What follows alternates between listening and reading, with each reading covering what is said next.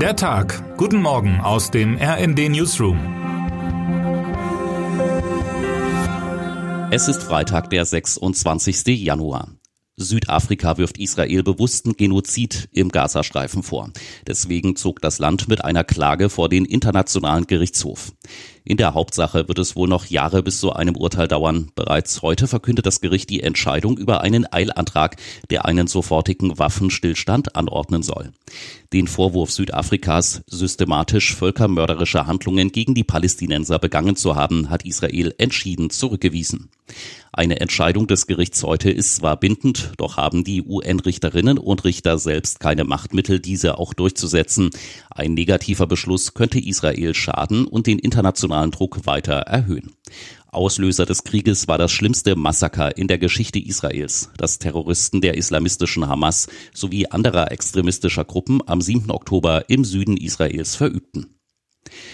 Seit Monaten bittet die Ukraine um sie. Jetzt kommt offenbar neue Bewegung in die Thematik. Deutschland will sich möglicherweise über einen Ringtausch an der Lieferung von Marschflugkörpern in die Ukraine beteiligen. Bislang zögerte die Bundesregierung, die gewünschten Raketen an die Ukraine zu senden. Erst vor kurzem stimmten im Bundestag die Regierungsfraktionen gegen eine Taurus-Lieferung an die Ukraine. Nach Informationen der DPA gibt es jetzt Überlegungen, NATO-Partnern Taurus-Raketen zu liefern. Diese Länder wiederum würden im Gegenzug dann ähnliche, nicht ganz so leistungsstarke Waffen in die Ukraine exportieren. Eine Bestätigung für so einen Deal gibt es nicht. Mein Kollege Ken Murray hält eine Lieferung von Taurus Marschflugkörpern indes für überfällig. In seinem Kommentar zum Thema schreibt er, Wichtig ist angesichts der bedrohlichen Kriegslage vor allem der Ukraine jetzt schnell zu helfen, wozu Deutschland mit den Taurus Marschflugkörpern in der Lage wäre. Nicht ein Ringtausch, sondern eine Lieferung des wichtigen Waffensystems ist überfällig. Jetzt geht es um Medaillen. Die deutsche Handballnationalmannschaft steht heute Abend im Halbfinale der Europameisterschaft im eigenen Land. Nach der Achterbahnfahrt Hauptrunde. Zittersieg gegen Island, Unentschieden gegen Österreich, Befreiungsschlag gegen Ungarn sowie Ernüchterung gegen Kroatien muss die Auswahl von Trainer Alfred Gislason ab 20.30 Uhr gegen Titelfavorit Dänemark antreten.